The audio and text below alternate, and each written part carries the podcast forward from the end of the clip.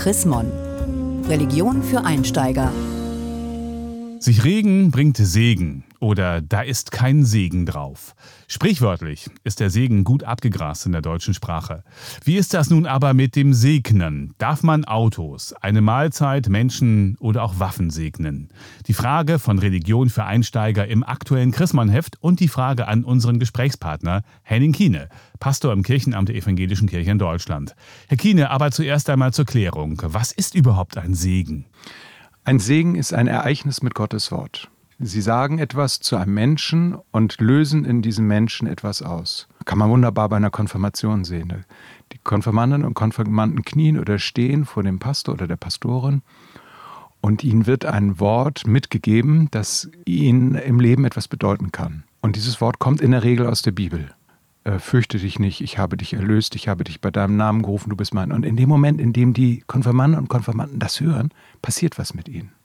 Und das ist ein Wortereignis, Worte Gottes zu einem Menschen ganz direkt gesagt. Sie haben gerade eine typische Szene beschrieben. Der Pastor oder die Pastorin segnet Konfirmanden.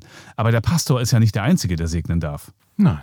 Die Mutter segnet ihr Kind, das abends im Bett liegt und schlafen möchte. Der Liebende segnet seine Geliebte mit Küssen. Also segnen kann und darf natürlich jeder Mensch.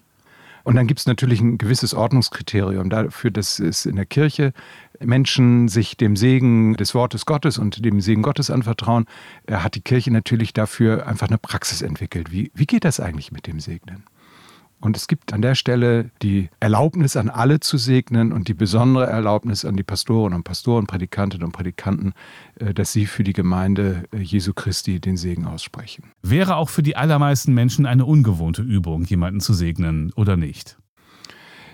Das ist ganz ungewohnt für viele von uns und es ist trotzdem eine weit verbreitete Praxis, weil dieses kleine Zeichen mit dem Kreuz über dem Brot zum Beispiel, das meine Großmutter gemacht hat, abends, äh, wenn der neue Leib Brot angeschnitten werden sollte, das Zeichen des Kreuzes auf die Stirn eines Kindes oder einfach das Streicheln über den Kopf und der, der Satz, äh, möge es dir gut gehen und du sollst gut schlafen können oder Gott segne dich, das sind alles kleine Segensgesten, die wir durchaus in unserer Praxis haben und die auch heute noch, äh, obwohl sich so vieles in unserer Zeit verändert hat, durchaus bei vielen Menschen eine wichtige Rolle spielen. Menschen zu segnen, das ist eine klare Sache, aber was ist zum Beispiel mit Gegenständen?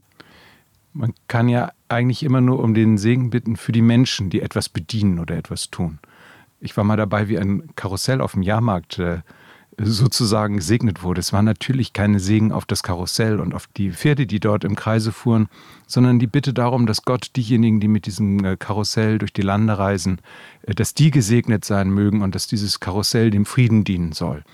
Insofern ist dieser Unsinn, mit dem man denkt, dass man Waffen segnen kann oder gar ein Fußballfeld so segnen kann, dass nur die heimische Mannschaft darauf gewinnt. Schön wäre es, denkt mancher Fußballfan. Das ist natürlich wahrer Unsinn, weil Segen dient zum Heil und nicht zur Zerstörung.